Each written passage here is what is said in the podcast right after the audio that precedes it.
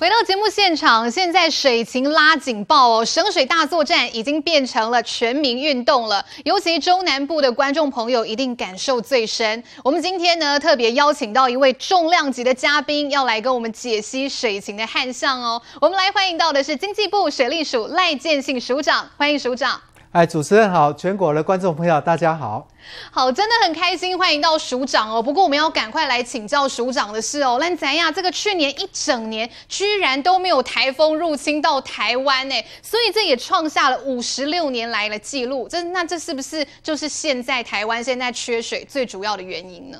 我们抗旱的工作并不是从现在开始在做，去年从七月十三号开始，水利署就设定了相当多的情境。但是不幸的是，从去年台风季节没有台风，是冬天没有雨，对，春天也少雨。那这种状况就是当时我们七月十三号所设定的最差的情境。那对比在过去这几年来，我们台湾啊面对到这个所谓的有分区轮流供水的一个情境啊，民国九十一年的时候，台北市的民众呃因为分区轮流供水而实施五十三天。当时在往前推八个月，在整体的降雨量，集水区的降雨有将近有一千五百八十一毫米。是是。民国一百零四年，桃园地区啊分区轮流供水，有一个月之久。当时啊，整个水库集水区的一个降雨量也有一千零五五十九毫米左右。但是对比从去年一直到现在，过去八个月以来。我们台湾地区的这个降雨量真的是少得非常可怜，是只有七百五十二毫米，所以在啊这么漫长的一个抗旱的过程里面啊，我们实施的策略就是说啊，怎么样从北部往南部慢慢的把它稳定起来。这主要的力气就是靠我们的区域的调度。我们从去年到目前为止，我们区域调度的一个能量达到了八亿吨，节省了八亿吨。是。那观众朋友可以看到说啊，比如说最近我们大家很关心的台中地区，台中地区的主要的一个水库，比如说是德基水库，目前的一个蓄水率不到四点八 percent 左右。是，但是像德基水库或是石门水库或是曾文水库，这个台湾比较大的水库，上一次的满库的时候是什么时候？是一年半以前。一年半以前了。所以我们用那一桶水，是，然后大家节约了省用。然后用开源节流调度备源的方式，可以让我们啊因为枯旱，然后对我们的冲击降到一个最低。是。但，目前为止，今年的枯水期啊，距离要枯水期要结束还有一段的时间，所以我们也是希望说啊，持续的把这些的力度把它加大之外，然后啊配合大家一起来做节水，那希望我们共同来度过这个这个难关。真的要共体时间，因为其实刚才署长有提到，从去年六月到现在的这个平均降雨只有七百五十二毫米，比同期的平均值还要少了整整一千毫米。尤其今年的春雨哦，从二月份开始到现在，看起来也是偏少的状况。哎，请教署长了。哦，我们在整体的团队里面，我们有包括有气象局，还有民间的气象专家，我们几乎是每个礼拜针对于。啊，当下的这个降雨状况，还有未来一个月的降雨状况来做一个模拟。那目前为止，四月份，呃，截至目前真的是下雨量很少。前几天北部可能还有飘一点雨，是。可是对于中南部里面几乎是没有雨。但是我们因应这种的状况，我们啊怎么样来做？第一个是啊，行政院在去年的十月二十四号啊推出了抗旱一点零版，啊，透过呃皮塘的用水。包括这个啊呃水资源回收中心的这个放流水、紧急海淡水，甚至是移动式的净水设备，也就是院长所说的小型的自来水工厂的部分。是。那这个部分也发挥了效果。那我举一个例子啊，我们前瞻计划当时啊，用一年的设计，两年施工，完成了桃竹干管的计划，可以让我们从翡翠水库的水资源到板新地区之外，从呃。桃园，然后陆续来支援到我们的新竹。那从我们现在开始也支新竹来支援苗栗，是。所以整体的策略就是透过区域的调度，从北往南的部分来逐渐的来做一个稳定。那南部地区，台南跟高雄，它也是一个共同的供应区，它也是透过这种区域的调度计划，它一个水源连通的计划，在一百零四年当下哈，高屏溪主要的高雄市主要的水源是高屏溪。对。当时只要高屏溪的流量预定一个一个数值，只要高屏溪的流量每秒少于九点一立方公尺的时候，就要进入分区轮流供水。但现在高屏溪的流量比当时预定的数值还更低，不到一半，只有四每秒四立方公尺。但是我们现在还能稳定供水，那主主要也是因为前瞻计划的第二个一个很重要的工作，就是浮流水。是是，我们从一百零六年、一百零七年一直到现在，我们在高雄市所做呃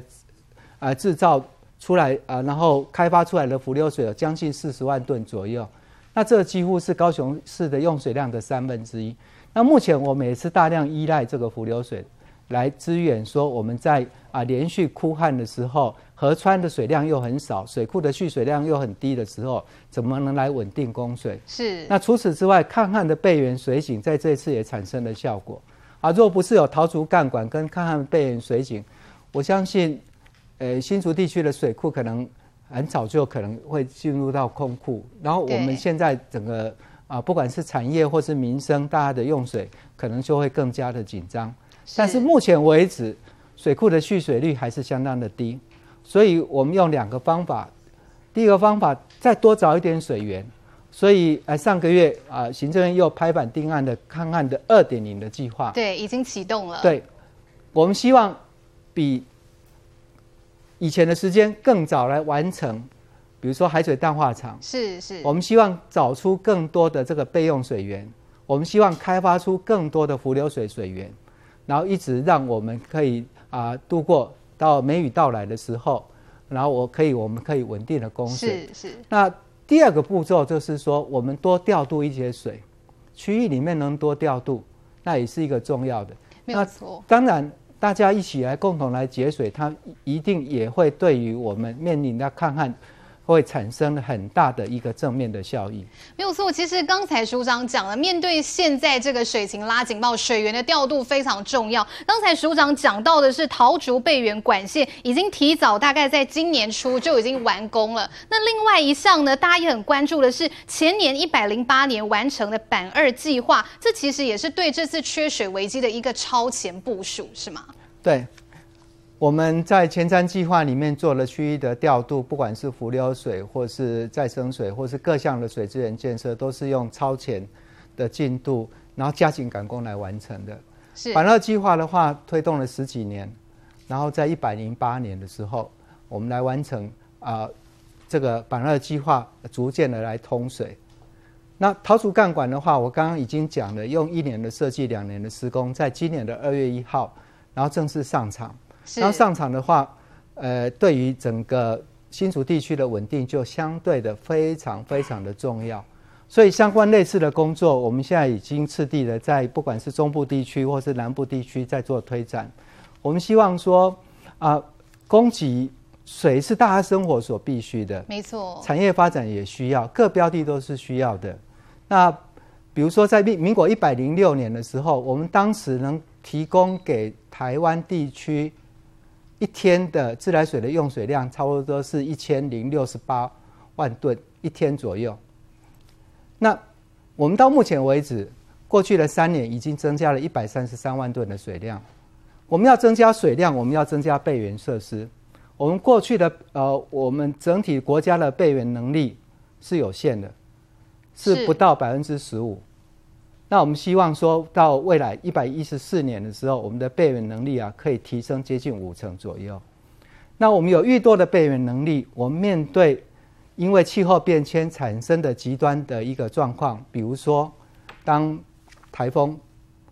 对很少，比如说冬雨很少，比如说春雨很少的的状况之下，我们还是能有办法去让大家的所受到的冲击降到一个最低的一个情境。好，那署长除了增加这些备援的设施，去找更多水源之外，其实我为了因应长期的用水需求，其实水利署这边从水源头到水龙头都有全面提升水资源利用的一个计划。那这边上中游我们怎么来规划？要请教署长。说水源头到水龙头，是我们家户里面啊，从自己家里面水龙头打开的这每一滴水，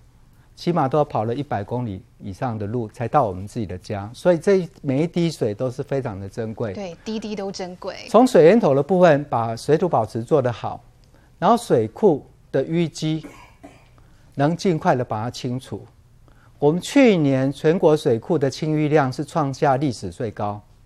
我们今年我们也深信说，我们可以再创下另外一个记录，因为我们今年的第一季水库的这个清淤的总量。已经超过了三百五十七万立方公尺，这也是历史的最高。那水库能清的越多，越多的容量可以让这个水进来。可是，一旦说山洪爆发啊，又有豪雨，又有台风进来我们的水库的时候，我们希望我们的水库有更多的排洪能力、排沙能力。所以啊，不管是曾文水库的啊排沙隧防御隧道。或是现在在施工中的，我们大概是下个月会贯通的，呃，也这也是前瞻计划的一环。石门水库的阿姆坪黄淤隧道，是是，我们都这个都把它备好。那除此之外的话，我们当然希望开发更多元的水源啊，比如说平地水库人工湖的部分。现在在台湾中部地区啊，乌溪鸟水潭的人工湖计划啊，这个计划我们希望说在两年内可以第一阶段的出水。那这个出水的话，会对于南投地区或是彰化地区产生了很大的一个帮助。啊，过去中央调整池啊，也是一个人工湖，但是它盖了八年。那我们现在希望以更快的脚步来完成。那这些都是在我们的掌握之中。所以，我们开发人工湖湖流水来稳定我们的民生的一个用水。除此之外的话，我们积极的来开发出，比如说再生水跟海水淡化来提供。未来产业发展之所需要，是这中间的各个水源就需要刚刚主持人讲的区域的调度的功能可以出来，所以呃，我们有一个想法是把台湾西部走廊地区重要的水资源设施，不管是水库、人工湖或是蓝河堰，就像珍珠串一样把它串联起来啊。比如说现在翡翠水库它的蓄水率是将近百分之八十左右，可是其他。的一些的水库蓄水率可能只只有呃个位数，对，相对比较低，呃，或是只有呃十个 percent 左右。是，可是若是把这一些的水库串联起来，它可以相互的指引，互通有无，这个是一个非常非常重要的事情。当然，当水流到我们的家户这中间，它经过一些管路，任何一滴水既然是如此的珍贵，大家一起来努力，才有办法产生制造这一滴水。当这滴水运送到我们家里面的途中，我们就不希望说它因为啊管线的漏水啊让它白白的浪费掉。是，所以我们也去跟这个台台湾省自来水、台湾自来水公司，希望说它对于这个漏水率的部分把它提升。那过去从百分之十八，我们未来可能期待它降到百分之十左右。那这个部分行政院是非常的重视，在过去几年来啊，行政院多次的啊。请我们水利署到院会里面报告，行政里面去开会，针对于水资源的长治久安都有一些的规划。但除了工程面之外，我们还需要很重视的，比如说是啊，本跟国土计划的相切合。所以啊，今年我们也配合国土计划，让水利的部门计划把它融入了国土计划的方案里面。那透过其他的一些的政策工具、管理的手段，希望我们让我们的。这个水资源的运用更加的有效率。是，那我们刚才听到，其实水利署在水资源利用这边真的做了很多很多的努力，而且是多管齐下的来做。不过也要请教署长的是哦，那现在全台湾的水情灯号的状况大概是怎么样？因为大家知道，现在苗栗、台中、北彰化公武停二，今天已经是进入第二周了。那地方的民情反应如何呢？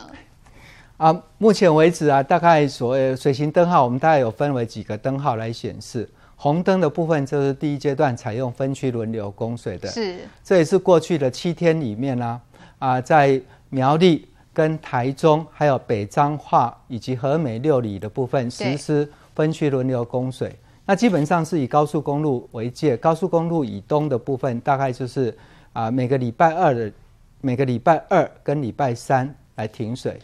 然后高速公路以西的这个区段呢、大概是每个礼拜四、礼拜五来停水。那过去一轮，也就是过去七天的一个实施的一个状况啊，我们发现说，呃，其实适度节储水是必要，但是过度去储水是不需要的，因为我们会尽量说让这个复水的时间可以进行的会相当的一个比较顺利。民国一百零四年的时候啊，当时复水的那一天，一天呃早上起来都是六点多左右，大概复水率只有百分之七十。那今年过去的一个礼拜的一个实施，我们复水率啊，在六点的时候都有到超过百分之九十二，然后一直到差不多十点左右就全面复水完成。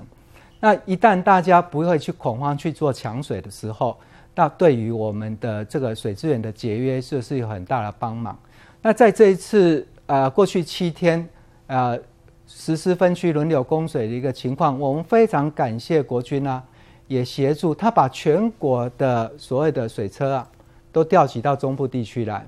然后来支援学校、医疗院所或是啊老人的安养中心。那这个部分的这个送水是，那尽量想方设法的去减少说，因为可能是分区轮流供水对省对于大大家的一个不便性，所以我们当然也希望说，在这个实施分区轮流供水的。一个期间，若是大家有其他的任何的一个问题的时候，我们也可以来呃一起尽量来优化。但现在我们的同仁也是进行在开会说，从明天开始第二轮的一个开始的时候，我们怎么样让我们的过程来优化？因为过去里面我们有发现说，啊、呃，我们大概有四百六十六个这个取水站，有一些取水站啊、呃、取水的人比较多，那我们也。我们发现，我们感动，说很多的志工自愿自发的来去现场去协助维持交通，还有是帮助帮助一些比较年长的一些民众来做提水的作业。那他也帮我们观察到有哪一些的地方的取水状况、补水状况可能要更更加的频繁。这个都是我们在做整个优化的过程。好，现在省水大作战真的需要全民一起来哦。我们稍微来休息一下，等一下更多有关于节水的措施，我们要来好好请教署长了。休息一下。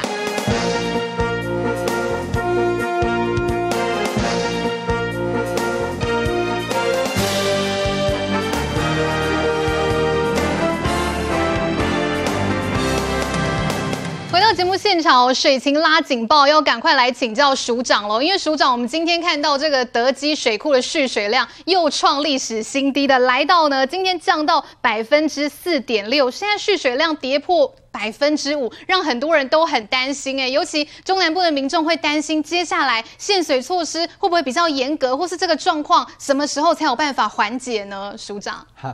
台中地区我们现在实施的就是分区轮流供水。那一周七天里面有两天来停水，